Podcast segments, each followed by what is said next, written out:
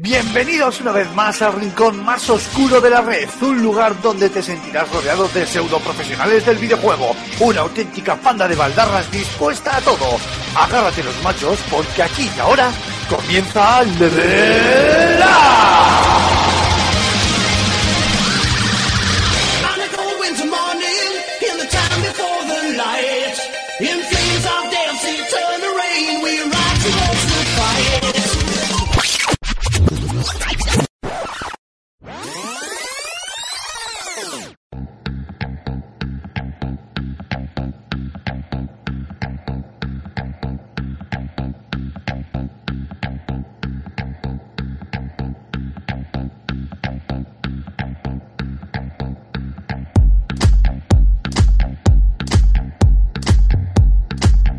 buenas a todas y a todos, escuchantes y escuchantas de vuestro podcast de videojuegos favoritos, Level Up. Estamos aquí una semana más, eh, contra viento y marea, como decíamos la semana pasada, volviendo a las andadas de siempre, eh, intentando estar y a la vez no estar, porque creo que estos podcasts eh, nivel Frankenstein nos están salvando la vida. No sé si somos, eh, no sé si tú sabes, eh, Antonio, y de paso te presento, hola, ¿qué tal? Si somos, si somos el primer eh, y único podcast de videojuegos que hace, que hace estos, estos constructos, estos golems con audios de los tertulianos que no pueden estar eh, Pues, presentes. eh, no tengo ni idea, pero no sé hasta qué punto es algo de lo que presumir.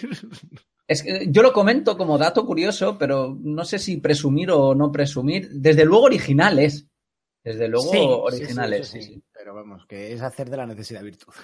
Exacto, sí, precisamente. Yo animo a los oyentes que seguro que escuchan más podcasts que nosotros, que básicamente yo creo que yo no escucho ninguno, no sé si tú escucharás alguno más aparte de, de- del nuestro. Y yo, bueno, yo es que no escucho ni el, ni el- ni el nuestro. Yo me iba a decir, normalmente. A ver, escucho cuando no estoy. Cuando estoy es un poco escucharme a mí mismo. No sé, mi madre a eso le diría que está bastante feo. Iba a decir una Claro. no lo voy a decir. Claro, claro, a no ser que, que- sea por analizar la jugada, pero bueno, aquí somos la verdad es que bastante... No, pues muchas Bastante. veces por, por oír el audio. No, pues sí, a ver si me oigo podcast, pero no, de, de videojuegos no mucho, no. Por no decir ninguno. De otras cosas que son, de otros temas que son me mucho paso más el día entero hablando sobre videojuegos y leyendo y escribiendo sobre videojuegos. Como tú comprenderás, cuando voy a mi casa no me apetece con la matraca. De los videojuegos hasta, hasta en la sopa. Hasta- Bueno, pues hoy te- hasta el mando, sí. sí. Hoy tenemos, hasta el mundo, sí. Hoy tenemos un tema eh, cargadito de, de actualidad. La verdad es que el mes nos lo está dejando bastante de fácil, porque tenemos para comentar muchos eh, lanzamientos eh, actuales. La semana pasada estuvimos hablando de, de God of War, que recuperaremos el tema, a ver si nos logramos juntarnos todos y hablamos de God of War, que por cierto hoy sale eh, a la venta, hoy día de, lanza- de gra- hoy día de- de grabación y lanzamiento del podcast Sí, señor. a ultimísima hora. Y hoy toca hablar de Far Cry 5. Creo que lo, hemos estado posponiendo eh, bastante, pero aprovechando ya que, has, eh, que publicaste tu, tu- la review, hablaremos de él en profundidad. También hablaremos de la última polémica eh, surgida a raíz de que hay rumores, ¿no? De que este Call of Duty no saldrá con, con, con campaña, una cosa que, bueno, una evolución lógica, bueno, de la que ha habido polémica y gente se ha quejado. Hablaremos también de, del tema Battle Royale, acompañado por el tema de, de Call of Duty. Y eh, estando sin estar, nos acompañarán también con, con sus mensajes de audio eh, señor Julen, señor Aymar y señor José Carlos. Y por último, chaparemos el programa con la sección de, del oyente, que nos seguís mandando audio. Eso significa que algo, algo haremos bien si nos hacéis eh, casito.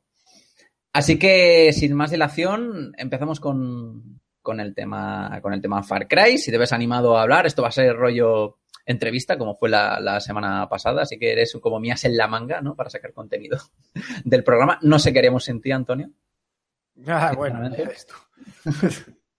Por cierto, antes que nada, animar, que la semana pasada se me, se me olvidó, animar a los oyentes que nos dejéis vuestros eh, vuestras opiniones, vuestros hates, vuestros insultos, vuestros halagos y vuestras propuestas de matrimonio, tanto en la caja de comentarios de, de iVoox como en el teléfono, que tenemos un teléfono con WhatsApp en forma de mensaje de audio, si puede ser, por favor, o de vídeo. Yo aquí no pongo límites. Mandarlos al 635 14 43 66. Repito, 635 14 43 66. Y después de esto ya le puedo decir a Aymar que no tiene derecho a echarme, a echarme la bronca. Vamos, que, nos manden el amor, el odio se lo pueden guardar, tampoco nos pongamos. Bueno, una de cal y otra de arena, que la verdad es que nunca viene mal. Y a nosotros, ya, tú- ya, nosotros somos muy, muy marujas, la verdad, o muy marujos. Así que, que de vez en cuando un poquito de salseíto, la verdad es que no viene, no viene mal. Pues nada, empezamos. Far Cry 5, eh, antes que nada decir que, eh, Antonio, te has marcado una pedazo de review. La verdad es que bastante, bastante, bastante chula. Me la he tragado entera y mira que no suelo leer muchas, muchas reviews. Eh, por poner un poco de contexto, eh, ha salido Far Cry 5, por fin, se anunció, bueno, ya se había anunciado antes que antes del E3 del año pasado, aunque en el E3 tuvimos la oportunidad de verlo por fin en, eh, en acción. Curiosidad de que esta, en esta generación, durante esta generación, han salido tres Far Crys. Sí. Es una cosa bastante, bastante notable. Decir, después del exitazo que fue y del juegazo que fue Far Cry 3, ¿no? Ya en la pasada. Decimos, pasada perdona que te interrumpa, Sí, sí. mucho de- o lo hemos dicho mucho en su día de la saga Assassin's Creed, de que estaba muy trillada y tal, y ahora que han mm, soltado un poquillo el acelerador al respecto, si no me equivoco, en esta generación han salido tres Assassin's Creed, que es la misma cantidad de, Far Cry. Sí, efectiva, efectivamente. Ubisoft tiene puesta, puesta las pilas bastante con, con este tema. Far Cry 4, digamos que empezamos la generación con Far Cry 4, eh, básicamente. Decir que seguía un poquito la línea del, del 3, la verdad es que no distaba mucho y eso al final no sé si acabó pasándole factura. Luego, luego salió Far Cry Primal, intentaron hacer un experimento que, bajo mi punto de vista y bajo creo que el punto de vista de la crítica nacional internacional, tampoco salió eh, bastante bien el experimento. Y ahora teníamos Far Cry 5, la verdad es que tiene muy, muy buena pinta. Yo aún no he podido probarlo, así que te voy a ceder a ti el, el testigo, Antonio, que, que me cuentes un poco porque eh, a nivel tanto de lo jugable como de lo argumental trae, trae cositas interesantes. No sé si me equivoco. Sí, eh, bueno, a ver, hay que partir de la base de que es una entrega continuista, que no pone en duda ni cambia ninguno de las bases de la saga y es básicamente el mismo juego que llevamos viendo varias entregas seguidas con otro mapa, cosa que por ejemplo no pasó en Primal, que era una este que lo que hicieron fue cambiar las rutas de movimiento dentro del mismo mapa. Eh, Si te acuerdas, había una superposición de los mapas y eran iguales entre los dos juegos.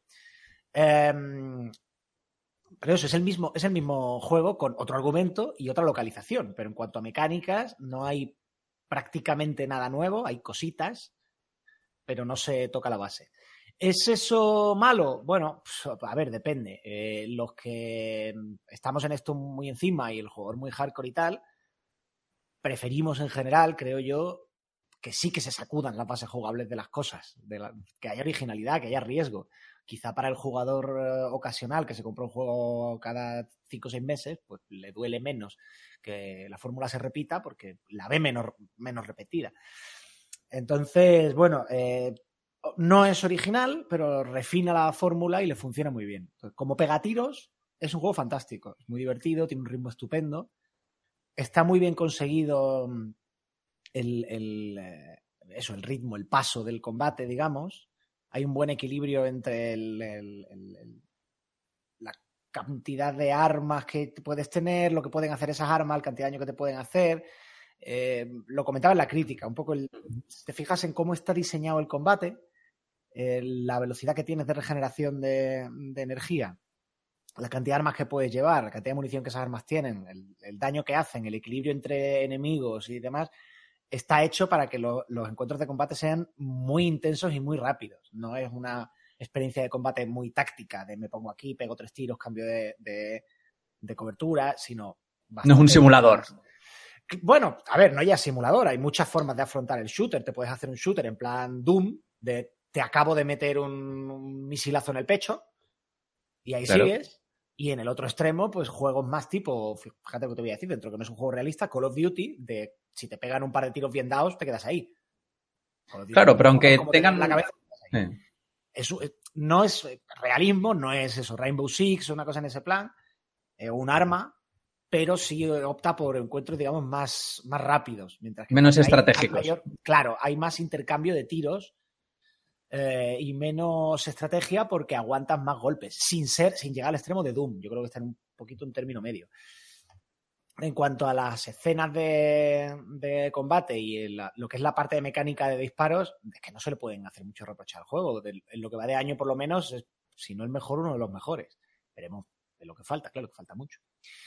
Ah, luego, o sea, hay otras cosas. Eh, a ver, aparte de mundo abierto, conducción y demás, la conducción no es el fuerte del juego, pero fíjate, igual que hemos dicho muchas veces de GTA, que el- el- los tiros, aunque los tienen, no son el fuerte del juego. GTA V era un poco mejor en ese respecto, pero un poco no, bastante mejor en ese respecto, pero seguía sin ser el mejor punto del juego. Pues aquí pasa un poco al revés. Eh, esto es sobre todo un shooter. Y luego el resto, pues son co- como quien dice actividades extraescolares. Añadidos, sí.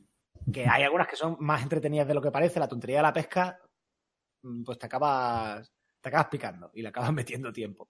Claro, Pero yo creo que, perdón, perdón que te interrumpa, yo creo Sí. que, por ejemplo, una de las cosas buenas que tenía Far Cry 3 y por ende Far Cry 4 era que, como tú bien dices, integraba, integraba en la jugabilidad varios aspectos que eran, ¿no? De, de, de juegos de otro tipo de, de- de índole. Y una de las cosas, por ejemplo, que me gustaba a mí era que eh, integraba muy bien el sigilo. El, el aspecto del Mm. sigilo. No sé si habrán mantenido esta, eh, esta funcionalidad en, en- en Far Cry 5, pero la verdad es que el, el sigilo era, era una gozada. El tener que tú enfrentarte a una base entera de, de- de enemigos aquí sectarios, imagino, por el tema de que va el juego, Mm. y hacerlo de manera sigilosa, yendo a cuchillos sin necesidad de gastar una bala, era satisfactorio. Sí, pero lo que te digo de que la base del juego es la misma. O sea, eso está, sigue estando ahí. Em, sí, está bien conseguido. Es que, a ver, la ventaja que tiene Far Cry es que mm, es una suma de un montón de cositas, todas aportan y el conjunto es más que la suma de las partes. Sigo diciendo de todas maneras que el combate, la, digamos, el tiroteo sin paliativos, es lo que está en el centro. Todo lo demás orbita alrededor Claro. y puede estar más o menos logrado. El sigilo está mejor logrado que la conducción, por ejemplo, pero no es un juego de sigilo. Simplemente el sigilo es una más de las tácticas que puedes emplear a la hora de afrontar un combate. O sea, yo normalmente en los combates en Far Cry 5, ¿qué hacía? Pues empezar con sigilo, intentar hacer el mayor número de, bajas posible sin que me pillaran, y una vez que te pillan, pues a tomar por saco, sacar la metralleta. Es decir, que no es mierda, me han pillado, recargo el checkpoint porque esto ya va a ser imposible. Tú te estás intentando quitar la mayor carga de enemigos que pueda antes de que te pillen, y una vez que te pillan, pues ya anchas Castilla. Básicamente es eso. Luego, narrativamente, que es un poco Ahí. donde hago más hincapié en la, en la crítica, Sí, efectivamente. Mm. dentro de que intenta muchas cosas eh, y no es tampoco tiroteo descerebrado, el juego está intentando decir algo. mm, em, en mi opinión, no lo logra. No lo No logra. se moja. queda a medio camino. No, bueno, a ver, a ver, una de las razones es por eso, pero se queda a medio camino por varias cosas. Primero, dentro de que sí se moja en cuanto a representar el culto. O sea, no, no hay paños calientes ahí. Sí te lo muestra como, como una secta que le lava el cerebro a la gente, violenta, totalitaria, integrista, etcétera, etcétera, etcétera. Pero no va a ninguna parte con eso. ¿Qué quiero decir? Eh, a ver, por mucho que ahora se empeñen en decir los departamentos de marketing de Bethesda con Wolfenstein en su día o de Ubisoft ahora que estos juegos no pretenden ser un comentario político, a ver, salen en el contexto que salen, tampoco nos hagamos los tontos aquí. No- nadie se puede Claro. llevar a engaño. Por supuesto que Wolfenstein y que Far Cry han tenido, ha- han surgido en un contexto determinado y han surgido inspirados por el, el- Procesos históricos resurgimiento- políticos, sí. Claro, por el, por el contexto sociopolítico que tenemos, por el resurgimiento de los fascismos, del populismo, del integrismo religioso. Es que negar eso. eh, es- es- en fin, intentar rechazar una cosa que es obvia y que además es buena. O sea, es que es normal que los juegos respondan al contexto social. Claro, es marketing. Es, Ya, ya, ya, pero bueno, cuentas, pero ¿no? es mal marketing, en mi opinión, porque estás negando una evidencia los de los fachas van a seguir cabreados igual y, y lo que consigue es que la gente piense que le estás tomando por tonta. Pero bueno, eso es otro, otro debate. Eh, No sé si será intento de que los, los, los fachis, los que se puedan ver ofendidos por este tipo de juegos, los compren también para que no se sientan tan ofendidos. Yo creo que el, que el que la compra lo va a comprar igual, que no lo pensaba comprar, no lo va a comprar de, la- de todas formas. Pero bueno. A donde quiero llegar dentro de que el retrato sí es el que es y no es edulcorado, luego no va a ninguna parte con él. No está intentando tampoco establecer ningún diálogo con la realidad, hacer alguna crítica o entrar en profundidad en el tema o... En fin. Es un retrato de, paralelo y exagerado y caricaturizado de algo que ocurre en en menor medida, evidentemente, en el mundo real, sí. Pero mm, está completamente desconectado. Quiero decir, no llega a ninguna parte. Es como. Claro, que al final no termina de ser la trama madura, ¿no? O humana o, adulta, ¿no? A lo mejor que, que debería ser. No sé si. No, voy a intentar hacer un símil sin haber jugado a Far Cry 5, pero la premisa de secta religiosa totalitaria me recuerda un poco a lo que en un principio te planteaba, ya sé que luego terminan en cosas totalmente diferentes, pero en lo que un principio planteaba Bioshock Infinite, no sé si a lo mejor en vez de intentar tirar por lo político, se queda a lo mejor como mucho en lo filosófico y muy cogido con pinzas. Tampoco, a ver, lo que quiero decir, eh, a ver, tampoco es exactamente eso. Sobre todo es que ese retrato queda completamente desconectado y no tiene nada que decir. Al final es un trasfondo, punto. Y podría ser una secta religiosa en Estados Unidos y cambiando cuatro skins podría ser una secta de Chrome en el mundo de Conan. Claro. y daría exactamente igual. Entonces, ese es el tema, que es un retrato mm, que intenta mm, nadar y guardar la ropa al mismo tiempo, que no se compromete a nada, no dice nada sobre el mundo real, está completamente desconectado de todo, no va a parar a ninguna parte y por tanto acaba siendo pues un decorado de fondo, que no dice gran cosa desde un punto de vista este, digamos, temático o narrativo. Ya digo, si en vez de ser Tú coges, le cambias las skins y dices, vea, Chrome no, vale, porque es Edad Media. Y dices que es un juego de ciencia ficción futurista sobre un culto a un dios que te has inventado. Y es exactamente el mismo juego, simplemente cambiando líneas de guion. Diciendo, no, Claro, esto no claro. es Estados Unidos y no es una secta cristiana. Es una secta, yo qué sé, budista, o- o invéntate una religión. De lo que sea, sí. Del, del monstruo del espagueti volador en los bosques de. Yo qué sé. Perú. Es exactamente el mismo juego. No cambia nada. Y ahí estás viendo que realmente no está diciendo nada en la realidad. es solo decorado. Claro, es un decorado, punto. De cartón. excusa para meter tiros, sí. Dicho lo cual, eh, además se agrava en que, porque hay cosas de guion, aquí no puedo entrar en profundidad por, por evitar spoilers, que cuando pasan te quedas diciendo, venga ya, hombre. Que no están muy bien hiladas y sobre todo te dejan con la sensación de que llevas un montón de horas jugando para nada. Que te podrías Yo- haber ahorrado la mm, historia. sí, Porque, efectivamente. Bueno, para lo que me acaba de pasar y para la aportación que yo he tenido en esta historia, que sí, que el, el- el juego es un fin en sí mismo. No es un medio para llevarte hasta un final, pero a, uno le pasa a veces, yo creo que le pasa a todo el mundo, cuando llegas a, cuando ves- terminas de ver una película o terminas de leer un libro y te sientes un poquillo, eh, bueno, voy a usar esta palabra con cuidado y con Reflexivo. cuidado. Un poco, no, un poco estafado. Ah, Decir, ¿yo para qué, para qué me he tomado la molestia de leer todo esto? Y a lo mejor te las pasas muy bien y luego se te olvida. Y dices, bueno, me lo pasé muy bien, aunque al final fuera un poquito decepcionante, pero durante un rato te quedas diciendo, pero bueno, no sé cuántas horas haciendo trabajos para esto. En este caso ya digo que se olvida y se metiga porque el juego es muy divertido. Eh, que tampoco, a ver, todo esto mm, realmente casi que lo critico más por la decepción que supone que esperaba más que porque sea una catástrofe, que no lo es. no, claro, pero es un tema de. Está a un nivel Mm. mm, medio incluso notable, teniendo en cuenta que pues al lado tienes tramas completamente vacías de shooters y no, me, no voy a decir ningún nombre por no mm, ponerme a rajar de nadie en concreto.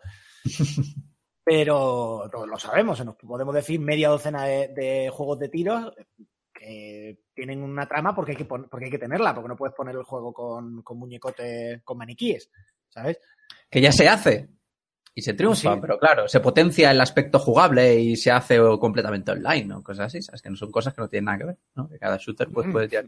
Por cierto, que por cierto enlazaremos, enlazaremos luego este tema más adelante. Luego hablaremos de eso. Mm. Luego hablaremos de No sé si, pero no suele ser muy común porque eh, yo creo que si es algo, ha- hay algo a lo que no le podemos achacar a, a Ubisoft es que eh, sus guiones sean malos. O sea, sus guiones suelen ser una, suelen ser una maravilla, al menos en digo los que no es que esté mal escrito, es que parece que lo digo en plan, está mal escrito. Y no. No, no, no, que va, para nada. Tenéis buenos escritores, han trabajado bien, en esto, pues en esto han estado más acertados que en esto otro, y me parece que han estado constreñidos por órdenes de arriba, órdenes de Ay, comandancia, de no os metáis en líos. Sí, efectivamente, era más o menos donde, donde yo quería llegar. Yo creo que la, a fin de cuentas el autor tiene una intencionalidad y creo que se queda clara. Es cuando, y se nota cuando tú te quedas eso, como un plan, eh, como te quedas en plan coitos interruptos, ¿no? Cuando en plan de, hostia, esto podría llegar a más, esto podría llegar a ser incluso una crítica reflexiva o podría ser un símil con la, claramente con la, con la realidad, no quizá a nivel como, no sé, haría una serie rollo padre familia o algo así. Pero no suele haber muchos juegos eh, triple A. Es más, lo común es que ese tipo de juegos siempre se queden a medias. Mm, sí. Es muy raro encontrarte un La caso industria- rollo, mm, rollo Dreamfall Chapters, que haya... La, la industria triple A, cosas. la industria mainstream en general se la juega poco, pero bueno, aquí en el cine. Eh, efectivamente. Tampoco Bueno, es que en el cine- nada. Ahora, el, el debate sería, Mm. eh, ¿tienen razón? Porque, a ver, no hay nada éticamente cuestionable. Una empresa está para hacer dinero. No hay nada éticamente cuestionable en que la empresa diga, yo paso de meterme en líos porque voy a vender menos. Ahí no hay nada que reprocharles. Es decir, es su negocio, hacen lo que les dé la gana y para eso hay juegos independientes y, hay- en fin, hay, hay oferta más que de sobra. La pregunta no es eh, si hacen, digamos, si tienen derecho a hacerlo. Claro que tienen. La pregunta es, ¿realmente vendes menos por hacer eso? Es- Esa es mi duda. Yo no estoy convencido. Yo no estoy convencido de que una de que, de que una mm, leches, que una empresa de videojuegos, que un juego como Far Cry 5 fuera a vender menos por meterse en un lío, entre comillas, por hablar de política claramente. Es más, al revés. Te puede montar un follón como te, como te lo monta un, mm, un partido animalista o como te lo monta un eh, sector religioso por hecho de que hayas tocado a lo mejor algún tema algún Yo- tema peleagudo Yo entiendo- y yo se te puede que montar tú un no te quieras, sí. que tú no te quieras meter en según qué líos, digamos, eh, con, yo qué sé, con, con juegos, es que no se me ocurra ahora algún tema en el que el asunto esté muy en matices de gris. No sé si me explico, porque puede, porque al final te puede acabar cabreando a tirios y troyanos. Pero estamos hablando de algo como el integrismo religioso o el surgimiento del fascismo, no te hace falta ni de ni centrarlo en Trump. Es que puedes coger cositas de lo que está pasando en América, de lo que está pasando en Hungría, de lo que está pasando aquí, allá y en 20.000 sitios. Y puedes hablar en general del mundo sin tener que meterte en una lucha partidista concreta. Mm, Pero se opta por el camino fácil. En cine ha pasado igual, y curiosamente el cine, hasta hace no tanto, sí que entraba, sí que se metía en, en fregados. Yo creo que a Claro, partir de, los- de claro. los 90 empieza una casualización también, por ejemplo, del cine, en el que las grandes películas que venden mucho cada año, pues, pues básicamente son efectos especiales y acción, y, y nada de contenido. Y una vez más, no hay ningún problema ético en eso, y la gente podría decir, pues no voy, punto. La duda de Claro. siempre es, vale, muy bien, y si, eh, si la si se hicieran más películas con, con contenidos, mm, fracasarían.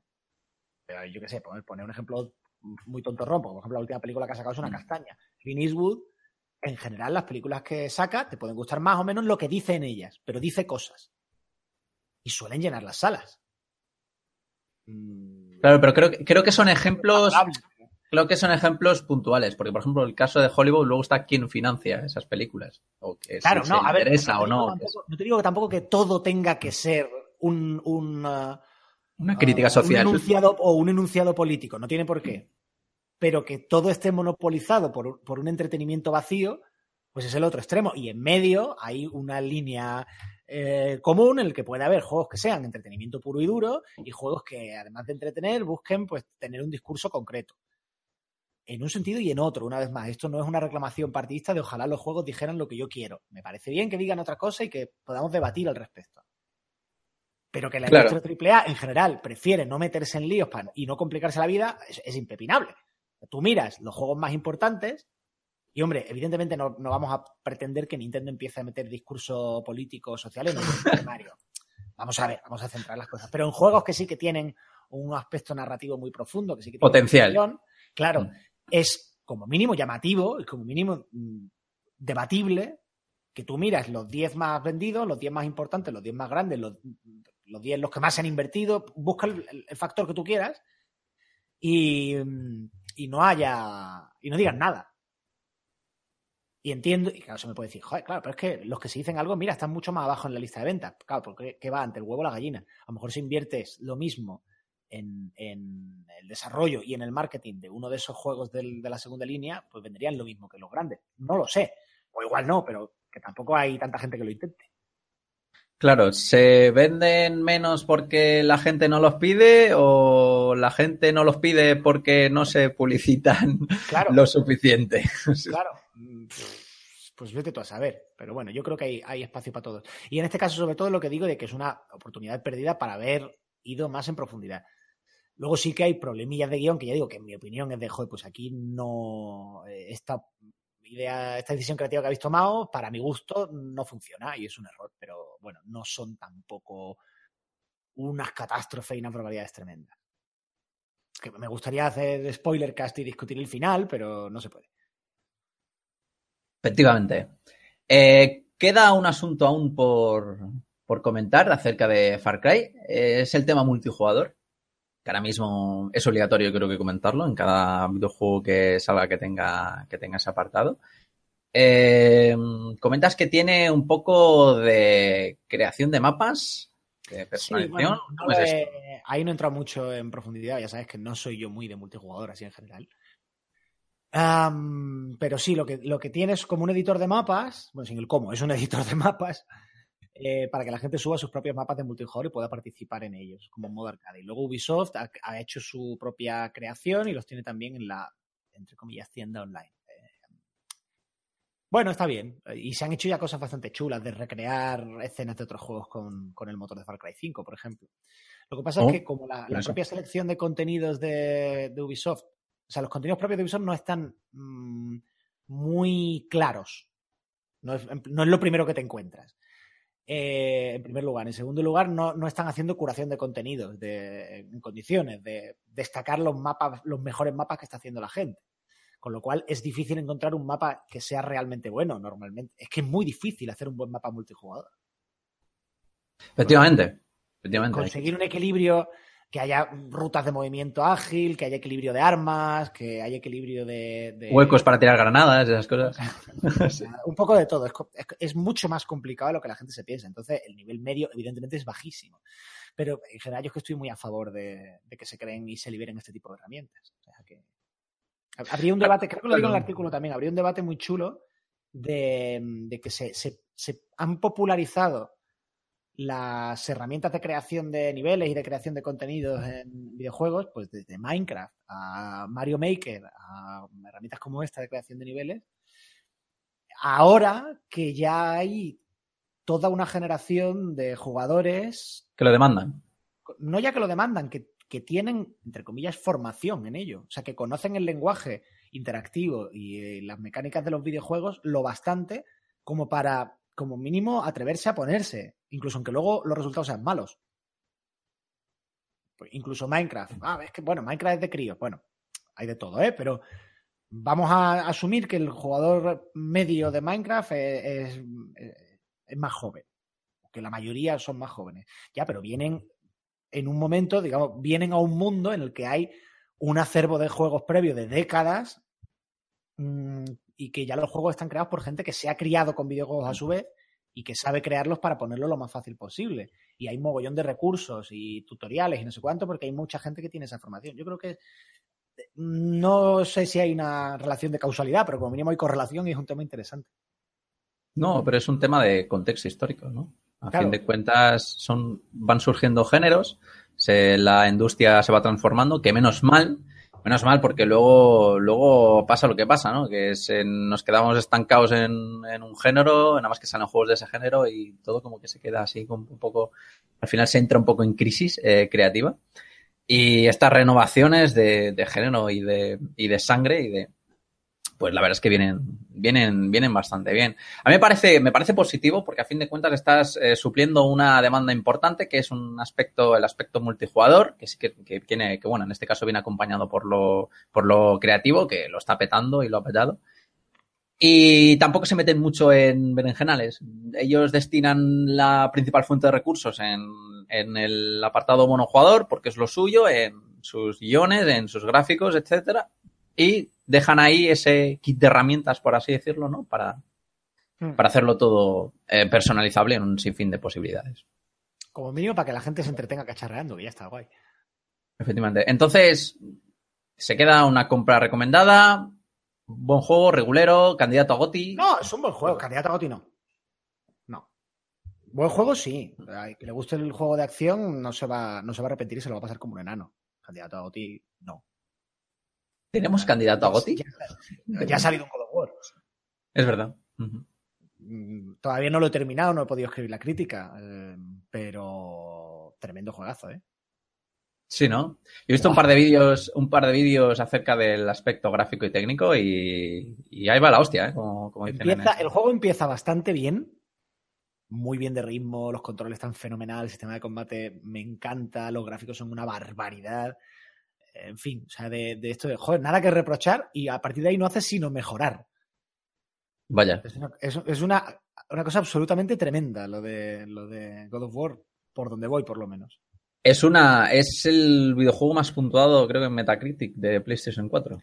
Bueno, eso... es- que, cosa- que, que, sin entrar en el tema de sin entrar en el tema de la crítica, las puntuaciones, bla, bla, bla, bla, que ya que yo creo que todo el mundo ya sabe nuestra opinión, es un dato más está ahí. Sí, sí, sí, pero vamos, yo no me, no me lo tomo. Vamos, ni bien ni mal. No quiero decir que no sea el mejor juego de. Eso es opinable. El mejor juego Claro. de, de, de PS4.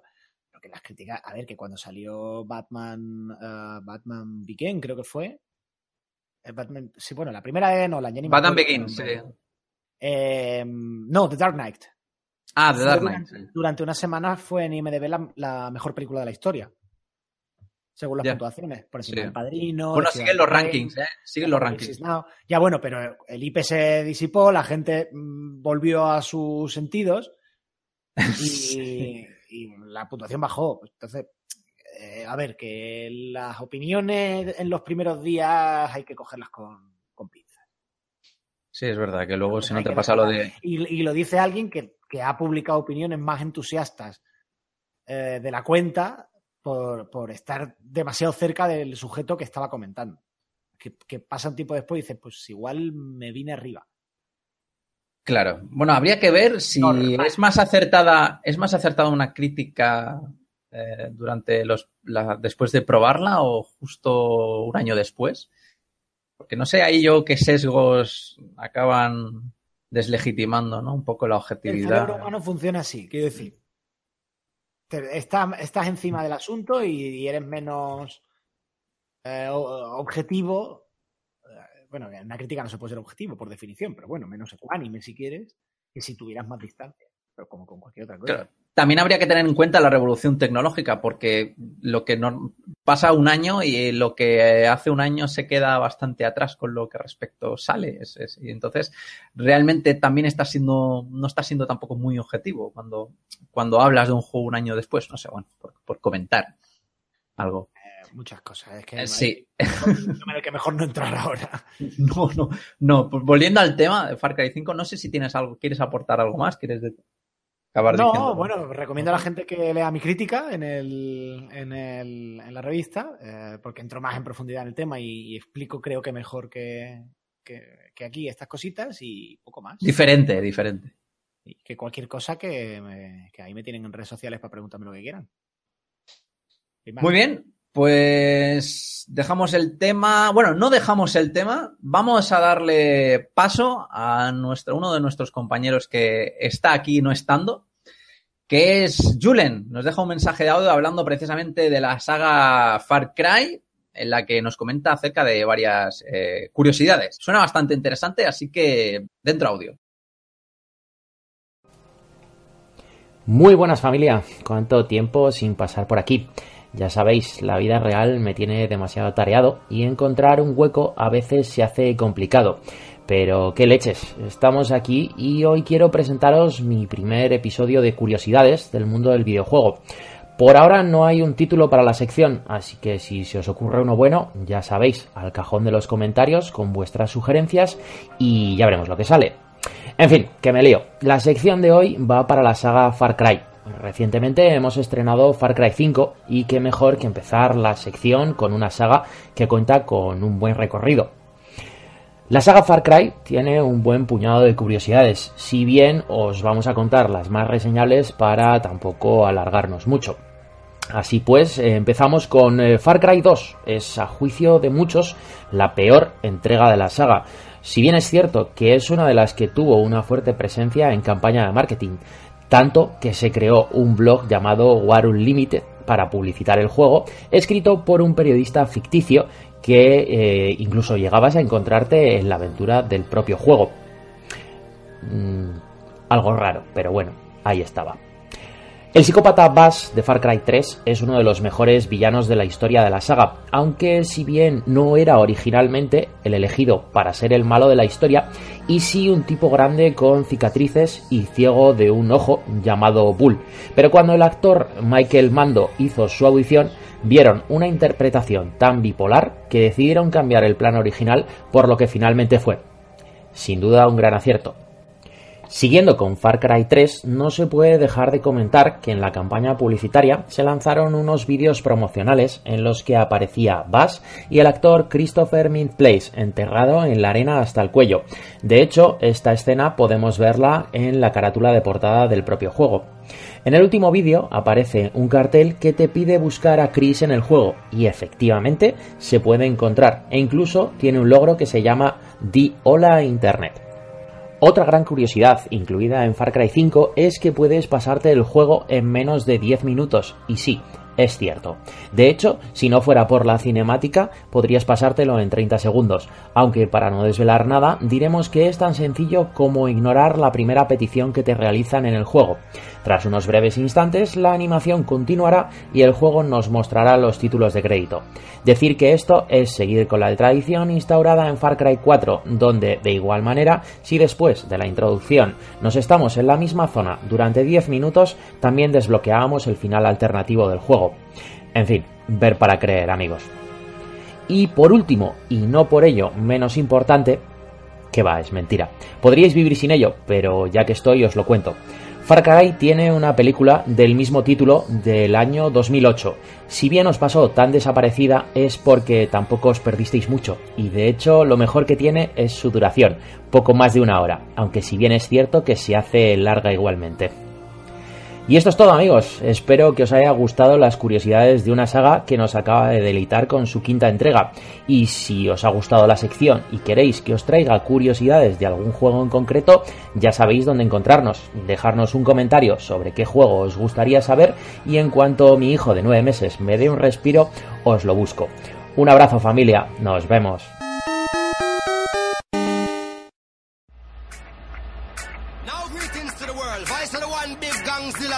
Still Skrillex. Them for no. Ooh wee. Oh. We must up the place, turn up the bass and make them all have fun. How we a blaze the fire, make it fun. Them we must up the place, turn up the bass and make some sound. Boy run, and we will end your week just like a Sunday. We must up the place, turn up the bass and make them all have fun. Skrillex a blaze the fire, make it fun. Them must up the place, turn up the bass and make some sound. Boy run, and we will end your week just like a Sunday.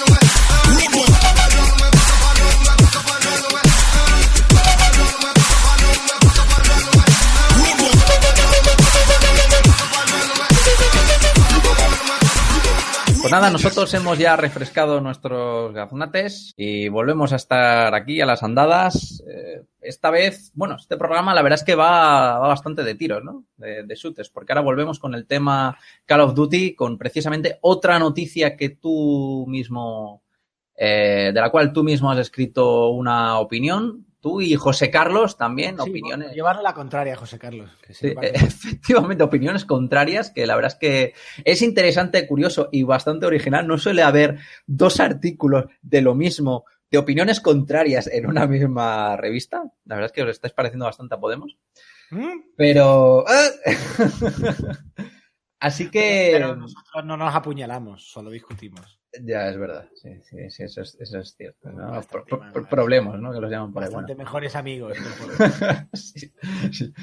Por, por suerte. Bueno, y es que eh, han salido una serie de rumores. No sé si son rumores o, o noticia confirmada. Yo es que me he centrado más en vuestras opiniones que no, que no en las, en las fuentes, bastante mal por mi parte. Y es que este próximo Call of Duty, ¿no? Que está en desarrollo aún sin, sin anunciar, podría no incluir eh, campaña. Es una filtración, es verdad, una filtración no Es confirmada que podría no. pero vamos, tremenda pinta de que. De que verdad. Eh, Y no solo, y no solo de que no incluiría campaña, sino que eh, traería un modo Battle Royale. Esto, esto, esto es interesante, esto pinta, pinta bastante bien. Yo, la verdad, mm, sí que defiendo el derecho, por llamarlo de alguna manera, de las compañías a sacar eh, juegos con, con, modo historia. Es algo que, bueno, que pues sí, siempre, siempre ha estado ahí y siempre se ha demandado. Pero yo creo que en el caso Call of Duty ha sido, ha sido un tema de chiste y de risa. eh, El tema de los modos, de los modos campañas, que no quiero decir que haya sido malo, sino simplemente siempre se han hecho chistes acerca del modo de campaña de Call of Duty, que si dura cuatro horas, que si tal. Qué desastre que van a quitar la campaña. ¿Quién narices se compraba el Call of Duty por el modo campaña? Por el amor de Dios. Aymar. ¡Anda ya! No, no, no, es cierto, es cierto. Es que, hombre, de repente. Como si fuera lo más importante, pero seamos realistas. No sé, yo creo que ahora mismo ha sido, era el sector de que seguía jugando a los modos campaña este tipo, de este tipo de juegos. Es que, a ver, Que sí, que Esto si es la el- ponen sí. gran- igual la juegas, que sí, ¿eh? que no digo eso, no digo, no, no, me niego a... Pero, pero me he comprado Call of Duty porque me quiero jugar la campaña. ¿Cuánta gente? ¿Qué Eh, cuatro gatos. haber? Alguno habrá, pero cuatro gatos. el mayoritario no, desde luego. ¿eh? Igual que que se compra FIFA, normalmente se lo compra para jugar online. Claro, efectivamente. Para jugar con colegas, vamos, para el multi. Claro, pasa a mí exactamente lo mismo con los juegos de lucha. Comprate un juego de lucha para... No, me juego un juego de lucha por jugarme la campaña. Venga, hombre, por favor. y mira que eso es grave ya, ¿eh? Eso es más grave. Sí, pero en este, en este caso, eh, el símil con Quake, por ejemplo, que tú hacías en, en el artículo, me parece, me parece muy acertado. Eh, ¿Qué manía hay con en la época dorada del multijugador, que es cuando que son ahora mismo yo creo que el mercado referente de la industria del, del, del, del videojuego, el tema de los esports y este tipo de, cosas, las nuevas generaciones ¿no? de, de Minecraft, como tú decías, que, que se meten solo a jugar multi, multiplayer y que lo del modo historia es algo como un plan aparte con pedir mm, campañas a juegos que no lo necesitan. O sea, Call of Duty tiene uno de los mejores multijugadores, bueno, la saga en general, sobre todo juegos, juegos concretos, y tienes uno de los mejores jugadores, de uno de los mejores multiplayers en, en, en shooters, ¿no? De, del género. Creo que, creo que no es necesario, creo que era el paso lógico eh, a seguir. Creo que llega un momento ya, sobre todo en las últimas entregas, que, que ya es un poco gastar recursos económicos. Pero es que, a ver, la campaña de Call of Duty, aunque sea muy corta y tal, estoy convencido de que es carísima de hacer.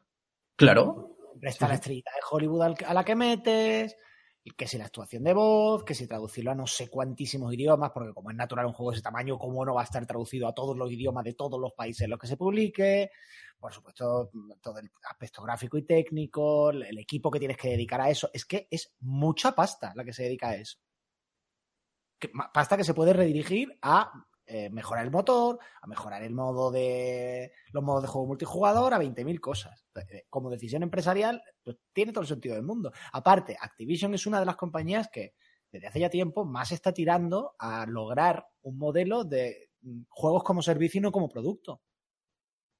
Claro, efectivamente. Si cambias. En ese contexto, lo normal es cargarte, como decisión empresarial, insisto, otra cosa es decir, no, es que bueno, porque a mí me interesan las campañas, porque tal. El, tema creativo es otro asunto. Como decisión de industria, tiene todo el sentido del mundo. Y de todas maneras, no es algo que tampoco interese a todo el mundo. Y tío, que hay shooters con campaña sin multijugador maravillosos ahora mismo para publicar, o sea, para jugar. Es que precisamente es, una, un género que no ha tenido buenos títulos, con buena historia y buena campaña en bastante tiempo. Y justo ahora hay cuatro o cinco. a esta altura, es decir, es que a mí me gusta muchísimo este género y no voy a tener campaña para jugar, hombre, pero no te ha jugado los Wolfenstein, no te ha jugado Doom. Far Cry. No te ha jugado Far Cry, ¿qué pasa? O sea, ¿no hay juegos de esto o qué? Hombre, por favor. Es que hay que cabrearse por algo. Claro, efectivamente. La explicación no le veo, la verdad. Yo, entendería más este tipo de reacciones si, por ejemplo, eh, pasase con, con Bioshock. Por cierto, bueno, hay unos rumores, ya, hablaremos más adelante, pero si pasas con Bioshock. De hecho, en Bioshock es el caso contrario. En Bioshock lo normal era no incluir multijugador, porque era una pegatina. Eh, y metieron uno y vaya hostia se veo. el multi, que no jugaba nadie a eso. Porque no tenía sentido. Y claro, efectivamente. El juego estaba bien, ¿eh? Que, que, podía ser divertido, pero es que no tenía mucho sentido. Si la gracia del juego era la combinación entre el sistema del juego, la, la narrativa y la ambientación para multijugador la ambientación te importa un pepino y la narrativa no existe. O sea, con lo cual le estás quitando dos tercios del interés del juego. Más esto siempre, esto ha sido durante, desde las últimas, desde los últimos años, las últimas dos generaciones, ha sido un juego que ha vivido de eh, recorrido sport, de multis, de sacar pases de temporada, de sacar nuevos mapas, que si skins, que si armas, etcétera, etcétera. Eh, ¿Por qué no eh, coges, ya sabiendo que a lo mejor quizá el aspecto multi o jugable se te está quedando eh, estancadillo, eh, que tampoco es malo, eh, la verdad es que tiene un gameplay de envidiable. ¿Por qué no coges esos recursos que destinabas a la historia, que como tú bien dices, seguro que eso es carísimo hacerlo, y los destina, lo destinas a potenciar lo que realmente te da dinero, lo que realmente da dinero y lo, con lo que la gente disfruta. Y que, a ver, y que luego igual resulta que todo acaba en un rumor y que era un globo sonda para ver cómo reaccionaba la gente, ¿eh? que tampoco se pueden sacar grandes conclusiones todavía. Pero vamos, que si lo deciden, a mí no me parece ningún disparate, me parece muy normal. La campaña del Call of Duty no interesa especialmente ya a nadie. Muchos me dijeran, no, bueno, pero yo luego me lo pillaba rebajado y me echaba una partida. Ya, ¿y, ¿y tú te crees que a una empresa le interesa mantener toda la estructura necesaria para sacar una campaña para que te puedas pillar el juego rebajado y jugarte la partida. Claro. Tener multi, que es lo que vende. No sé, vamos, en mi opinión, no es que solo, no es solo que sea una noticia esperable, es que mucho han tardado. Sí, demasiado. Y claro, a mí, por ejemplo, me extrañó la, me extrañó la decisión. Bueno, no me sorprendió, pero sí que eh, me decepcionó un poco. Bueno, decepcionar, extraño. La vuelta a la, a la Segunda Guerra Mundial, porque eso implicaría eh, menos, eh, digamos, eh, menos, chicha a nivel de jugable, a nivel de multijugador y más centrarse otra vez en la misma historia de siempre, que nos han contado 200.000 veces.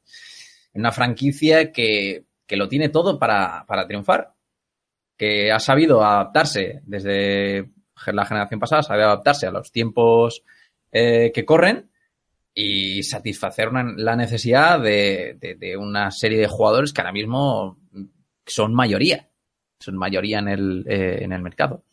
Claro, y está el tema eSports, que a largo plazo, si ya es importante, imaginémonos a largo plazo, y a Call of Duty lo que le interesa es fortalecer su, su liderazgo ahí. De, de, cara a posicionamiento del futuro. Entonces, eso es lo que están haciendo si finalmente lo confirman a fin de cuentas es repetir un poco, acaba repitiendo un poco la historia, ¿no? Porque con los shooters pasa lo mismo. Eh, eh, ya pasó hace, ¿cuánto? 20 años, o menos, ¿no? 15, 15, 20 años con Half-Life, Counter-Strike, ¿no? Y sus mods, que al final la, la, gente acababa jugando más a los mods que no a, al modo, al modo, te llaman ahí por ahí, el timbre. Sí, bueno, el timbre no espero a nadie, o sea que no voy a abrir. Será el cartero. Eh, eso. Y con, con, Quake también exactamente lo mismo. Es un poco como repetir la historia, ¿no? Parece que la historia de los, del, del género de los shooters es algo cíclico. Que al final siempre acaba, sí. acaba oliendo lo mismo.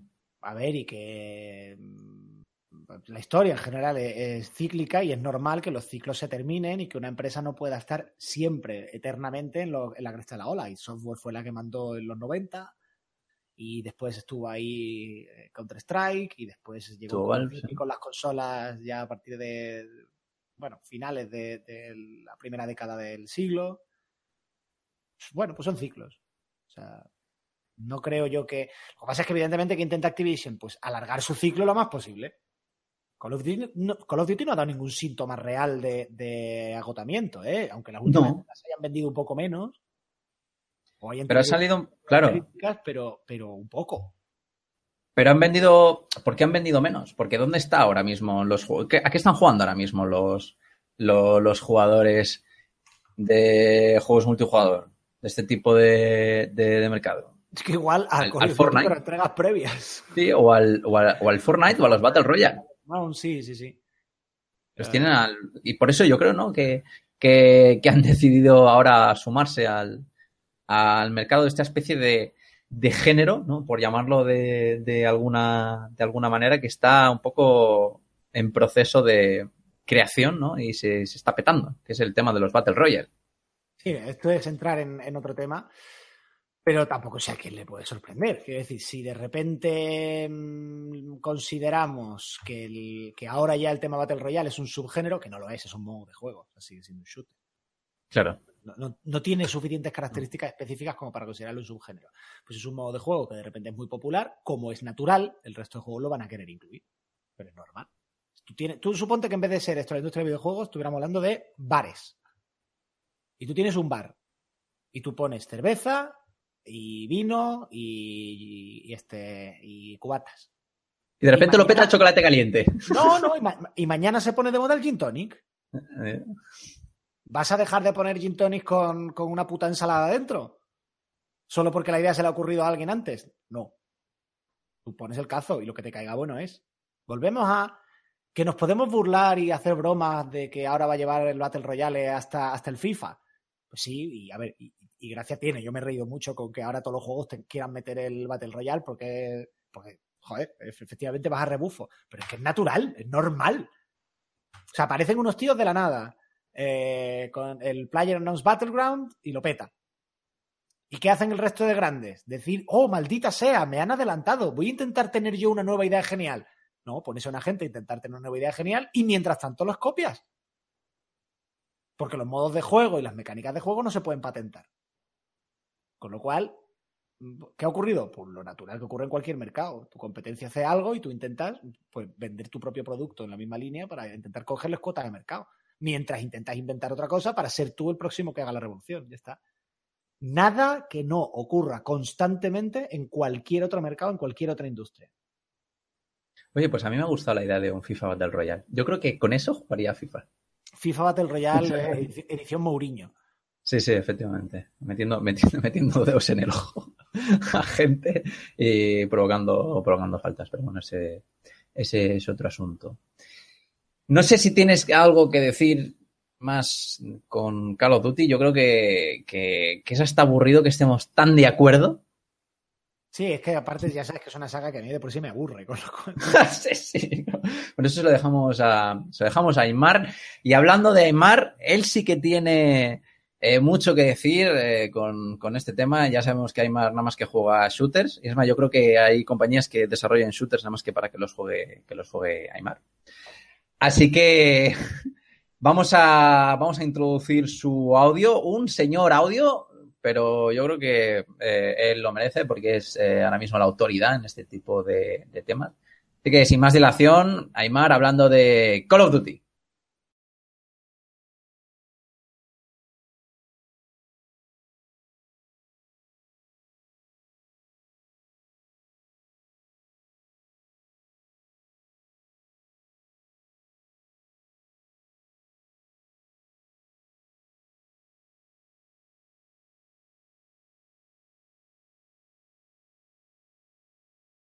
Muy buenas a todos chicos y chicas, bienvenidos a... Ah, ah, no, no, no, no, no, perdón, perdón, perdón, perdón, que esto ya lo habéis dicho vosotros, que claro, ya la costumbre hace que me lance. Muy buenas compañeros, muy buenas queridos oyentes, eh, pues sí, hoy me paso por aquí, por aquí, eh, nada, unos minutitos simplemente para dejaros mi opinión de, pues de este tema tan candente, ¿no? Que es la noticia aún no corroborada, pero que parece 100% cierta de que Call of Duty Black Ops 4 va a ser un juego que por primera vez en la saga Call of Duty eh, prescinda de multijugador.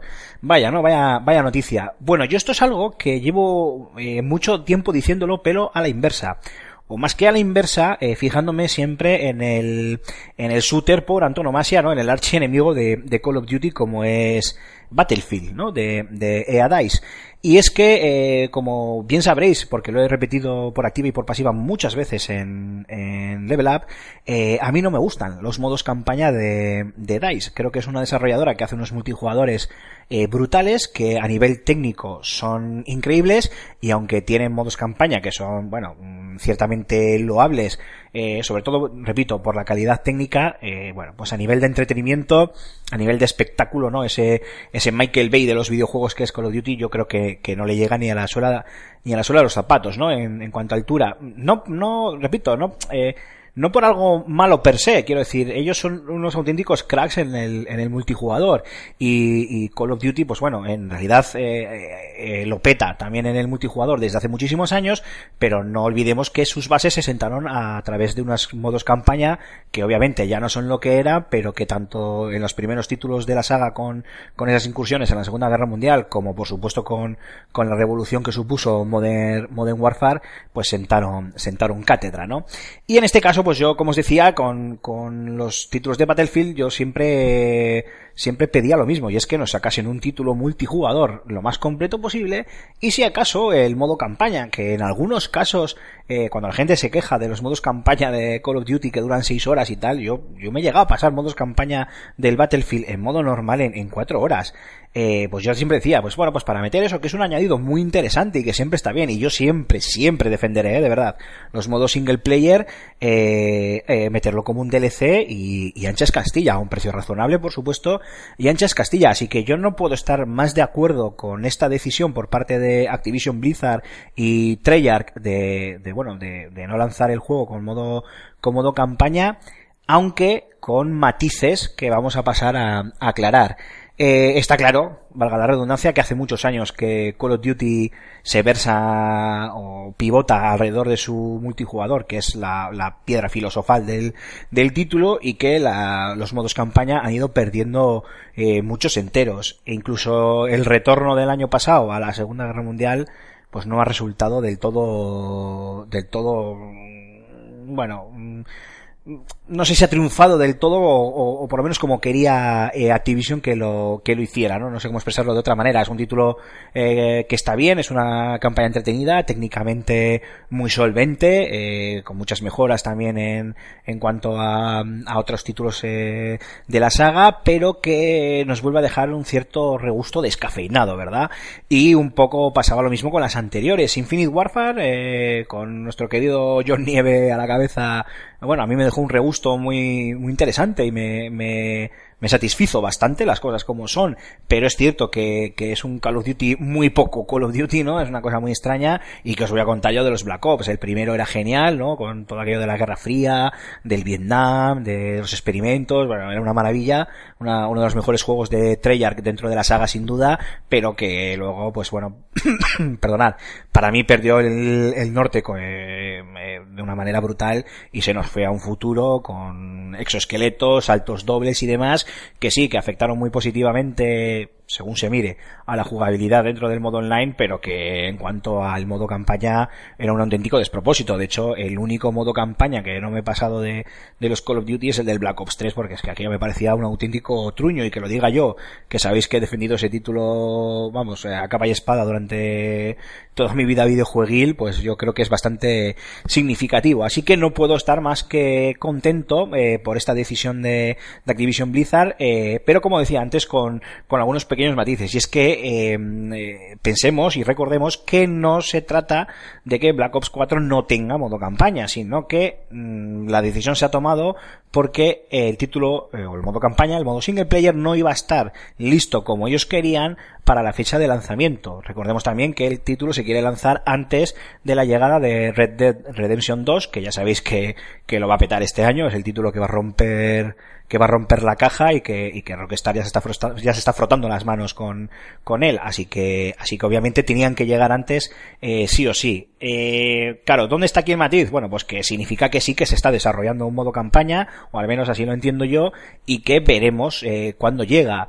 Eh, a esto hay que sumarle que dentro de, yo creo que poco, un par de meses, si no recuerdo mal, eh, tenemos también, se supone, la llegada de este Modern Warfare 2 remaster, igual que la primera parte, pero sin modo multijugador. Ahí sí que para mí es una auténtica faena porque le tenía muchas ganas al multijugador del Modern Warfare 2 remasterizado. Me hubiera gustado mucho volver a esa ambientación, pero creo que Activision en un movimiento inteligente para ellos, igual no tanto para el jugador, dependerá, pues bueno, han sido listos, ¿no? Como decía, y han, nos han ofrecido las dos cosas, ¿no? Un modo campaña, que en este caso es el del Modern Warfare 2 remasterizado, para el que quiera retomar un clásico incluso para el que se quiera acercar por primera vez, y el Black Ops 4 como multijugador. Pero hay un modo campaña por ahí. ¿Qué va a pasar con ese modo campaña? ¿Se va a retrasar más allá de octubre? Eso significa que se va a marchar al 2019, va a salir como un juego aparte, eh, nos lo van a vender como un DLC de, de pago. Si es así, ¿a qué precio? Si sale como un juego aparte, ¿a qué precio? ¿Va a ser esta la norma a partir de ahora? Eh, ya no vamos a estar a un juego al año, sino a dos. Por un lado, una campaña de un título, por otro lado, un multijugador de otro. Esto puede ser un poco locura, yo lo, yo lo entiendo, y a mí también me genera eh, muchas dudas.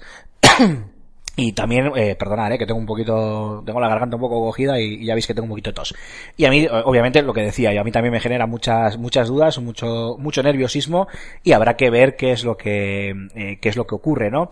Eh, sea como fuere, lo que está claro es que entre un Call of Duty con un modo campaña de los que tiene habitualmente sin multijugador a un Call of Duty multijugador sin modo campaña, pues que yo creo, ¿eh? esto es eh, opinión, no es información, pero yo creo que si preguntas a, a, a, una, mayoría de jugadores, todos te van a contestar lo mismo, ¿no? Que prefieren el, el multi. De hecho, lo mismo que decía, ¿no? Me repito, lo mismo que decía con Battlefield, que sacasen un multijugador y luego si acaso como añadido la, la campaña, es que lo digo también con Call of Duty, que saquen un Call of Duty Online, como sacaron en, en China, ¿no? Creo que era, y que nos, y que nos dejen la campaña, pues para, para un añadido, para otro título, o, o, lo que fuera. Así que en ese sentido, a la espera de que se confirme todo, es decir, que realmente el Call of Duty Black Ops 4 llega sin campaña, eh, que llega con modo Battle Royale, que parece que, bueno, parece no, es la nueva moda y vamos a tener que tragar.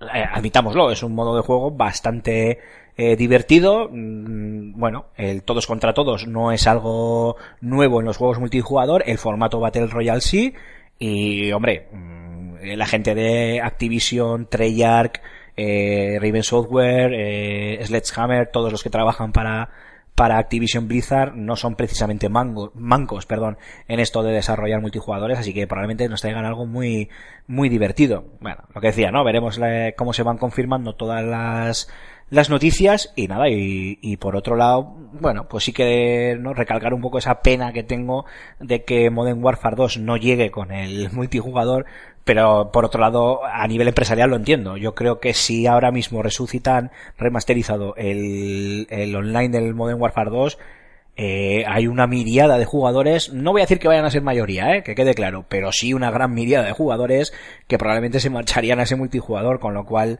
eh, eh, la salida en, octubre de Black Ops 4, sobre todo si se confirma que solo va a ser multijugador, leches, no tendría mucho sentido, ¿no? Entraríamos en una especie de espiral un poco, un poco extraña.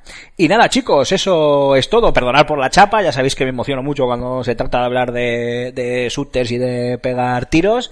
Y, y nada, eh, ya solo nos queda esperar a que se confirmen las noticias y ver a ver qué es a lo que podemos jugar en cuanto a la eterna franquicia de Este, este año. Eh, nada, queridos oyentes, un saludo, espero estar eh, de vuelta con vosotros muy prontito, eh, en unos días o si acaso en unas, en unas semanas. Y a vosotros, compañeros, muchísimas gracias por aguantar mi, mi chapa. Un abrazo, chicos. Adiós a todos.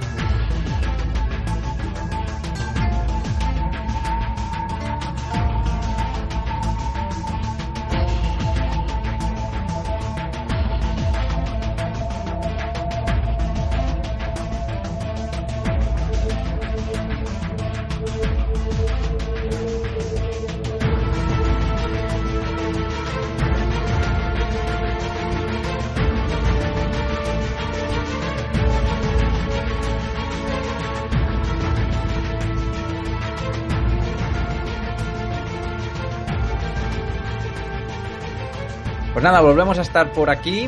Eh, yo creo que ahora, ahora mismo, Antonio, se nos ha acabado ya el protagonismo. Porque A- a sí, dar voz. sí. Ahora toca, sí, ahora toca dar voz. Eh, tenemos- hemos terminado con el audio de Aymar, nos, nos queda el, el audio de José Carlos. Eh, pero no sé, esta mañana estoy animado. No sé si, no sé si me quieres contar. Cuéntame algo. Cuéntame algo que te haya pasado con el tema de los videojuegos esta semana. Algo que hayas estado jugando, algo que quieras comentar acerca de. ¿Quién yo? Sí, sí, tú. Algo. audio, digo, a lo mejor te, te referías a José Carlos. Pues nada, que le estoy dando muy fuerte y mucho amor al God of War. Es que, Ah, al God of War, es verdad, Mi vida sí, jugona a eso. No, no estoy haciendo nada más. a- Sí, Y efectivamente. como quiero publicar la crítica, pues no voy a decir nada todavía al respecto. Aparte de que es un juego de la pera, vamos. Si tienes una Play 4, quien me esté escuchando, si tienes una Play 4 y tienes algo de dinero, ve corriendo a comprártelo. Importante, ¿no? La segunda, la segunda Sí, parte. hombre, por eso te digo que no, co- co- cómpratelo sí o sí, es compra obligada. Ya bueno, pero en fin, no te quites de comer tampoco. Eh, no, pero no vas a hacer vídeo comparativo. ¿Vídeo comparativo o entre qué? Eh, eh, no, vídeo, bueno, vídeo comparativo, vídeo, no sé, Comparando God con- comparando God of War con, con, con, no sé, con Call of Duty. No, no, la verdad, la verdad es que gráficamente tiene, tiene bastante, bastante buena pinta. Bueno, ahí queda tu recomendación de la semana y esto es sim- simplemente para hacer una especie de off topic. Eh, pero eh, vamos a dejarle paso al, al sabio del, del programa, que es eh, José Carlos Castillo, que, que en, este, en esta ocasión viene a hablar de, de Shenmue Remastered y los retos que se le plantean. Ya sabemos que José Carlos es, eh, bueno, eh, vosotros no, los, los escuchantes y escuchantes no lo sabéis, pero nosotros sabemos que Carlos es muy fan de la saga Shenmue y se quedó el otro día hasta las tantas despierto antes de que lo José. Carlos y el, y el traductor Ramón Méndez. Efectivamente. Lo- lo- las dos personas más frikis de, de Shenmue que yo conozco. Y las únicas, ¿no? Porque para el No, resto. no, únicas, únicas, eh, a ver, es lo que pasa, que el juego no vendió una castaña en su día. Que, que decir que de repente oyes hablar a la gente y parece que fue un éxito de venta y no, no, era un juego de culto, bastante, bastante desconocido. A ver, no, era conocido, pero no vendió mucho. Eh, pero que bueno, que la, la historia está para eso, que la gente ahora mira para atrás a la historia y de repente dice, wow, este juegazo, pues lo, lo quiero jugar. ¿Puede ser que esta remastered venda más que el original? Eh, eh, muy probablemente, ya te lo voy diciendo. Sí, sí. Bueno, pues sin más dilación, que nosotros no tenemos ni idea de Shemu, o al menos yo, me han dicho, me han contado que es algo así como un simulador de paseos. Os dejo la firma de, de José Carlos, Trabajo en el puerto. efectivamente.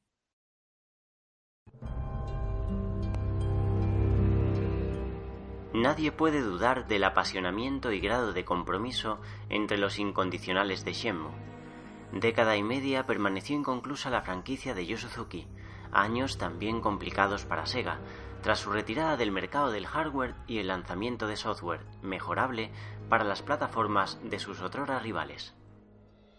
Entonces llegó la Electronic Entertainment Expo de 2015, cuando el propio Suzuki irrumpió en el media briefing de Sony para anunciar la campaña de financiación colectiva que culminaría la venganza de Ryo Hasuki.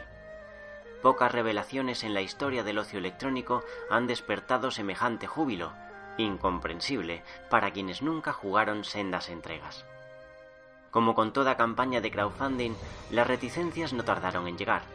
Los primeros vídeos con gameplay dilucidan un desarrollo por debajo de sus predecesores en profundidad de mecánicas. Por mucho que Shenmue 3 sea el videojuego con mayor recaudación en Kickstarter, esos 6 millones de dólares distan eones del centenar invertido en la producción original. Título que sentó las bases del género más extendido durante la última década, el mundo abierto. Hasta Shenmue, deambular por un mapa vivo, sin mayor propósito que observar los quehaceres de los personajes no controlables, parecía una utopía. Investigar el asesinato de nuestro padre era el objetivo, pero nada nos impedía entretenernos en el salón recreativo, alimentar a un gato callejero, parlotear con el vecindario o practicar artes marciales hasta la caída del sol. Porque nuestro entorno obedecía al transcurso del tiempo, de forma que cada establecimiento o actividad fuesen exclusivos de ciertos tramos horarios. A Shenmue debemos también los llamados Quick Time Events, con que Suzuki otorgó interactividad a las secuencias cinemáticas. La pasividad inherente a su visionado se convirtió así en una prueba de reflejos, pulsar el botón indicado en el momento justo, de forma que cada fallo impactase en el desarrollo de los acontecimientos. Tal fue el abuso de QuickTime Events en títulos posteriores, que hoy día se consideran un mecanismo de espectacularidad artificial, al que recurren los desarrolladores incapaces, por habilidad o presupuesto, de convertirlos en mecánicas propiamente dichas. Tan pionera resultó la exclusiva de Dreamcast que se recurrió a un juego de palabras para enmarcarla, Free, Full Reactive Eyes Entertainment. No en vano, surgió como el RPG que narraría el trasfondo de Virtua Fighter, con Akira Yuki de protagonista. Las desventuras de Hasuki demostraron así que RPG y uno contra uno pueden coexistir sin perjuicio cualitativo, que los géneros del videojuego no están grabados en piedra y por ende resultan flexibles, dispuestos a confluir en un todo satisfactorio. La variedad de gameplay llevada a la enésima potencia, como pronto comprendió Rockstar con el primer Grand Theft Auto tridimensional. Dichas bondades convierten a Shenmue en toda una lección de historia, motivo por el que muchos consideraban impepinable una remasterización. No en vano, al anuncio de Shenmue 3 siguió una de las campañas más sonadas en Twitter, bajo el hashtag SaveShenmue y con el propósito de que las nuevas generaciones descubriesen los orígenes de la franquicia. Se temía que una tercera iteración, lanzada 15 años después, echase para atrás a los usuarios más jóvenes falta de contexto a la que Sega puso remedio este fin de semana durante el evento Sega Fest celebrado en Japón. Shenmue 1 y 2 en alta definición serán una realidad este año para PlayStation 4, Xbox One y compatibles. Entre las novedades de la reedición destacan la resolución 1080p, la posibilidad de elegir entre el esquema de control clásico y uno moderno, diversas opciones gráficas en PC, una interfaz actualizada y el doblaje tanto inglés como japonés. Lo primero que captó nuestra atención fue la carátula de Xbox One, considerando que Shenmue 3 está previsto para PlayStation 4 y PC. En más de una ocasión, Suzuki ha referido a Sony como actor indispensable en el retorno de Hasuki. La cuantía aportada y los términos del acuerdo siguen resultando una incógnita. No obstante, la entrada de Deep Silver como distribuidora hace pensar en una exclusividad temporal, por la que la sobremesa de Microsoft acabaría recibiendo su versión. Los rumores sobre Shenmue HD se remontan varios años atrás, cuando se dijo que Sega había pospuesto la remasterización por los retrasos de Shenmue 3. La viabilidad comercial depende de que ambos desarrollos se lancen con la menor separación posible, lo que nos lleva inevitablemente a esta conclusión. La campaña de Kickstarter se materializará en 2018, tal y como Suzuki prometió en las entrevistas concedidas durante el pasado Magic Monaco. En este sentido, el E3 de Los Ángeles se antoja la verdadera prueba de fuego para el proyecto, que debería mostrarse en un gameplay extenso y cuasi final. Las expectativas son tantas como las dudas suscitadas por el último e inexpresivo teaser, así que Isnet lo tiene complicado para convencer. Shenmue 1 y 2 también podrían resultar contraproducentes para la continuación. Como decíamos, apreciar sus virtudes implica ponerlos en contexto. Determinados aspectos no han envejecido del todo bien, a lo que apuntan los mentados cambios en el esquema de control. ¿Convencerá D3T, estudio responsable, en su adaptación al par de sticks analógicos? Con todo, hay otros problemas que no tienen remedio, como aquellos fragmentos de juego tildados de farragosos o insípidos, Pocos usuarios actuales soportarán las jornadas de trabajo en el puerto, carretilla elevadora mediante, o los ejercicios de meditación impuestos por Xiu Jing, tales como airear libros o atrapar hojas al vuelo. Ejercicios que cumplían su propósito en cuanto al desarrollo del protagonista, incentivando nuestra empatía, pero que no casan con el frenetismo imperante. Ya en Shenmue 2, Suzuki se vio obligado a implementar una opción para acelerar el paso del tiempo, tras las quejas de los usuarios más impacientes. No parece probable que la revisión de Shenmue 1 opte por lo mismo, al asegurársenos que se ha respetado la esencia de los originales. Igualmente, estamos mal acostumbrados a que los juegos nos lo den todo mascado, cuando en Shenmue el siguiente paso no siempre resultaba evidente. Fue una decisión de diseño intencionada, para que el jugador deambulase a sus anchas por unas calles repletas de posibilidades y secretos que solo los más entregados llegaron a descubrir.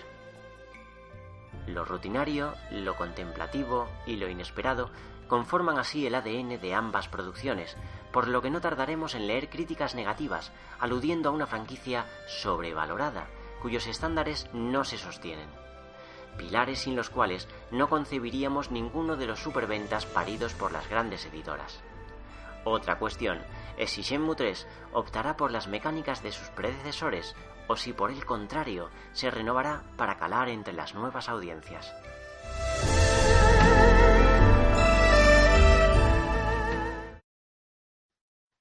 Pues nada, sabias y grandes palabras con, de José Carlos Castillo, como siempre, eh, poniendo, poniendo el toque de la cordura y de la sabiduría ¿no? a, este, a este programa, como, como él mejor sabe hacer.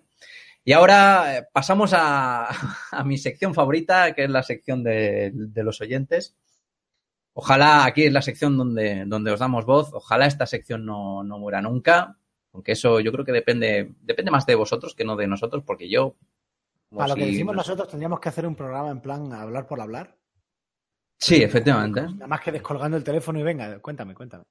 Sí, sí eh, efectivamente. Creo que ponemos un número de teléfono directamente y os, os, enchufamos directamente en línea y vosotros pues venís aquí y contáis lo que nos queréis contar. Para lo sí, que tenemos que decir. Claro, efectivamente, como si, no sé, nos queréis hablar de lo que os cocinó el otro día vuestro abuelo o lo que estéis jugando últimamente. Pasamos eh, directamente a los comentarios de, de, de iVox. Así que empiezo con el señor Francisco Jiménez Espino, que dice: Los pelos de punta cuando escuché mi nombre en el programa. No me lo esperaba. Con lo de la piedra y el rhyme me refería a tener el corazón de piedra, no a tiraros piedras a vosotros. Pero recomiendo el rhyme. Vale que la jugabilidad es la que es, bastante básica, pero en conjunto está bien equilibrado y sobre todo a medida que te acercas al final y va teniendo sentidos emocionantes. Coño, que es de Telquila y hasta estuvo gratis en la PlayStation Store. Saludos al equipo. Saludos a ti. Eh, tú estuviste jugando a Rhyme, ¿verdad, Antonio? Sí, Tú hiciste la review, sí. La crítica la hice yo, sí, señor. ¿Y qué tal? Pues un juego estupendo. En su día ya hablamos mucho de él, tanto en la revista como, como aquí. O sea que conmino a la gente a, a, leer mi crítica en la revista. Es un juego fantástico. Decirte, Francisco, que yo leí tu comentario, yo fui el que leí tu comentario la semana pasada. Eh, sí que te entendí con el tema de, de, que si éramos, éramos de piedra, pero yo igualmente te incito a que nos tires piedras si quieres. ¿eh? Porque es divertido esquivarlas. Pero al menos, o al menos intentarlo. O sea que las dos cosas se pueden hacer. Somos de piedra y te incito a que nos tires piedras. vale, siguiente comentario del señor TXXXT que dice, qué curioso encontrar aquí a Jaleo, que le conocí en la conferencia del otro día en la función telefónica. Fundación ya te pongo cara. Yo también destaco eh, Into the Bridge junto a Minute, The Red eh, Strings Club y Celeste en los indies destacados de este año. Buen avance de God of Wars. Dios de las guerras. En plural, así, más, más enérgico. Que mete tantas hostias que, que, no es el Dios de la guerra, es de las guerras. Él está metido sí, todas. Sí. Que, pues, oye, gracias por venir también a la conferencia del otro día, bueno, conferencia, la charleta del otro día en, la, en el espacio de Fundación Telefónica, aquí en Madrid. Pues me lo pasé muy bien. Estuve dando una charlita junto con uh, mi amigo José Monchan y con Raúl Rubio de Tequila, precisamente, sobre narrativa del videojuego. Lo pasamos fenomenal. ¿Están subidas esas charlas a YouTube o que yo me las pierdo por no servir? No, no, están disponibles en YouTube. Se pueden ver. Uh, está bien, está bien. Luego, luego, luego, te pido el enlace. Y el último comentario de la semana viene de la mano del señor Aitor Arús, que dice, buen programa, Aitor, quizás... Aitor. ¿Cómo Aitor? Aitor. perdón, es que... El, Aitor, en... que en la versión de Apple, el dios del No, no, Aitor es la versión en Cataluña. Ah, vale. Versión en Cataluña, claro, sí, pero, es verdad que. que, y como la gente de Bilbao pueden hacer donde le dé la gana, pues. Eh, claro, claro. no, no, pero es cierto, es cierto. Perdón mi pronunciación, es que el euskera, ya sabéis que yo no. Aitor, perdón, Aitor Arus. Dice, buen programa. Quizás ese cambio en la jugabilidad de God of War sea lo que más me llame. Los anteriores me parecía un mata-mata simplón, muy chulo, eso sí. El Minit tiene pintaza, saludos. Se ha quedado así Minit, ¿no? Como... Yo es que no, como... no, lo he probado. O sea, he visto que lo está petando fuerte, pero, pero no lo he probado, ¿no? Vamos a tener que echarle un vistazo. Eh, gracias por las eh, recomendaciones. Y God of War, bueno, ya eh, yo creo que te ha animado Antonio como unas 50 veces a que, te, a que os compréis eh, God of War, te, así te que... digo la quincuagésimo primera. Quincuagésimo. Comprad God of War. Comprad God, of número War. 51 es quincuagésimo primero. Ah, bien, bien, bien. Y es que Ya lo, ya lo sabes. ya lo, ya lo sé, ya me, la, ya me la apunto porque creo que es, voy a tener que utilizar esa cifra muchas veces en mi vida. Eh, no. Eh, vale. Vale, pues nada, y ahora pasamos a los audios de la semana, que tenemos un par. Opa, Egunon, chavales de Level Up. Lo primero, Soriana por el programa. Aquí otro escuchante del podcast, que ya que pedís tanto audio, pues aquí mandamos un audio. Y participamos también en el concurso, ya que estamos. Dos por uno. Sin más, yo solo recomendar un par de jueguitos que estoy jugando, muy, muy chulos. Un plataformas pixelar con bastante reto, Celeste, se llama, muy chulo. Y otro, el Darkest Dungeon. Eh, mazmorras, rol con mazmorras por turnos, con un rollo Lovecraft muy, muy, muy, muy chulo gráficamente. Muy chulo. Si te gusta el rol, las mazmorras y los turnos, y Lovecraft ya, la hostia del juego. Sin más, un saludo y lo dicho, Soriana por el programa. Agur. Muchísimas gracias por este comentario en audio. Eh, eh, no sé cómo te llamas, así que te voy a llamar oyente anónimo. Este, este escuchante nos ha recomendado, nos recomienda Celeste y Darkest Dungeon. Celeste también, otro, es otro que lo está, lo está petando. Yo, yo no sé quiénes son estos juegos. Yo es que últimamente estoy bastante desconectado. Pero Darkest, dime, dime. Para jugar tanta cosa. No, no, efectivamente. Pero Dark, Darkest Dungeon sí que lo conozco. No lo he podido probar, pero sí que es verdad que tiene muchísimas. Eh, tiene, tiene buenas referencias. No sé si tú lo has podido probar. Es así rollo medieval Lovecraftiano. Tenemos crítica y vídeos en nuestro canal de YouTube al respecto. O sea que sí. Oh, está bien, está bien. Está Entonces soy uno. Rep- repetitivo para mi gusto, pero me gustó. Vale, está bien. Así que pasamos ahora directamente al segundo audio de la semana. Buenas a todos chicos, aquí Rodrigo. Pues felicitar a Marc, que pedazo de programa que se ha marcado, ¿no? A falta de, de los demás miembros, jo, te has sacado el programa y te ha salido de lujo. Encima de dos horas. Yo cuando he visto las dos horas digo, joder, te has venido arriba, Marc. Pero perfecto, ¿eh? A seguir así. Está bien que, que pongas de empeño para sacar el programa adelante como sea. Y nada, apuntar dos cositas, pues que lo que habéis dicho de, de los formatos en los que se venden los juegos y todo eso, pues sí, está claro que al final se terminará, se terminará suprimiendo y se, lo que es el formato físico y se terminará vendiendo todo por lo digital. Ya como estamos acostumbrados a Steam, que todo pasa pues por la nube, ¿no? Pues no lo vería ilógico que pase en la, con las consolas de Microsoft o con las de Sony. Pero por mi parte, donde yo sí que no me gustaría que se acabase el formato físico es en los sistemas de Nintendo.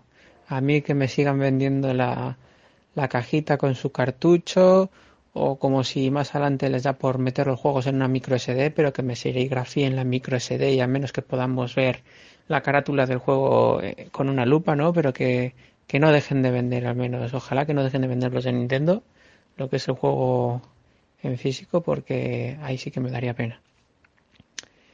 Y nada, y la otra cosa es que he visto el, el, Pokémon ese que ha, que ha recomendado Mark, el, Pokémon Iberia, y joder, menudo espitorre con, con los con los Pokémon caracterizados de, de cada sitio, bueno, iberizados, mejor dicho. Yo he visto de aquí de Bilbao, he visto el Pokémon que es como Euskaldun y joder. Una Rijaso Chaile en toda regla, bueno, no, no, ¿cómo era? Una Iscolari era, creo que era el que cortaba troncos o algo así, creo que decía la descripción del Pokémon, vamos, un, un despitorre y bueno, ojalá estaría para, para móviles, está solo para ordenador una pena, pero sí, sí, buena recomendación, Marc. Pues nada, chicos, hasta la semana siguiente o hasta el próximo programa. Seguir así, nos vemos. Pues nada, muchísimas gracias, eh, Rodrigo, por ese, por ese audio. Eh, este programa no creo que vaya a durar eh, dos horas, porque la verdad es que el de la semana pasada sí que, sí que nos pasamos. Eh, pero bueno, aquí no, no, no tenemos a Jogarto para complementar. Eh, con Rodrigo nos comentaba acerca de la posible desaparición del formato físico, que lo comentábamos en el programa eh, de la semana anterior. Ojalá te escuchen las compañías, no solo Nintendo, sino también el, el resto. Aunque bueno, Nintendo yo creo que con el tema de, de los amigos y demás no, No, no creo que esté muy por la labor. Y con el, eh, con el tema de, de Pokémon Iberia, eh, yo le recomendé Pokémon Iberia a, a, a Jogarto, pero sí que es verdad que también está la, la otra parte o el segundo juego que, que hizo este, este, este chaval, que es Pokémon Titán, que es menos, a, pesar de, que tiene su toque de, que también lo recomiendo, evidentemente, a pesar también de tener su toque humorístico, de eso no lo pierde, y tener sus referencias aquí a, a- a España, es un poco más serio. Tiene una historia más seria y con este sí que podéis jugar a, con todos los Pokémon eh, originales. Aparte que es, el, es un juego muy largo porque cubre, cubre cerca de dos regiones e incluso luego por el final hay enfrentamientos incluso de, de- nivel 100. O sea que aquí nos vaya el tema, tema Pokémon, tenés ahí, tenés ahí eh, Pokémon Titán. Y ya está, ya hemos terminado. Eh, seguir animándoos a que nos mandéis vuestros audios al 635 14 43 66. Repito, 635 14 43 66. Y bueno, ha sido rápido, en Antonio. arroba revista FS Gamer. Sí, eso ahora, ahora, ahora, ahora. Ah, bueno, vale, venga, vale. venga, las digo ahora, las digo ahora. Venga, va, y luego ya nos despedimos. Dispara. Venga, tenemos el canal de, de iVox, donde nos podéis dejar vuestros comentarios. Tenemos la web, en la que podéis venir a visitarnos y a leer los maravillosos artículos de fsgamer.com. Tenemos también eh, redes sociales, eh, arroba revista FSGamer somos en Twitter, eh, FSGamer en Facebook, el canal de YouTube de FSGamer, que seguimos ahí sacando contenido a tope, y en el canal de Telegram. Y ahora pasamos a los twitters personales, que son arroba Aymar Baraja Ciclín, arroba Alfonso Gómez AG, arroba Antonio Santo, arroba Bau barra baja arroba Cormac barra baja 91, arroba True Rulius, arroba Gambo 23 y arroba Jogarto. Y ahora sí que sí, ahora sí que te despido. Bueno, porque estamos dos aquí y das 12 twitters. Sí, sí, sí, pero siempre, claro, siempre pasa lo mismo. Es para no dejar a nadie fuera, que seguro que algún día pues aparecen eh, milagrosamente o no me dejan solo o, o- me mandan un audio. Eh, que, bueno, así, así funcionamos. Pues nada, Antonio, yo te dejo con tus eh, quehaceres de pluriempleado Que máximo no son pocos. Muchas gracias. que no son pocos. Y nada, deciros que nos vemos la semana que viene. Yo espero impaciente y ansioso vuestros comentarios. Espero que habéis disfrutado del programa, que seguro que sí. Y si no, pues, pues nada, pues eh, yo sé, mandarnos vuestras sugerencias para, para, mejorar, si eso es bien posible en un, en un audio largo. Y nada, no os entretengo más. Hasta la semana que viene. Chao.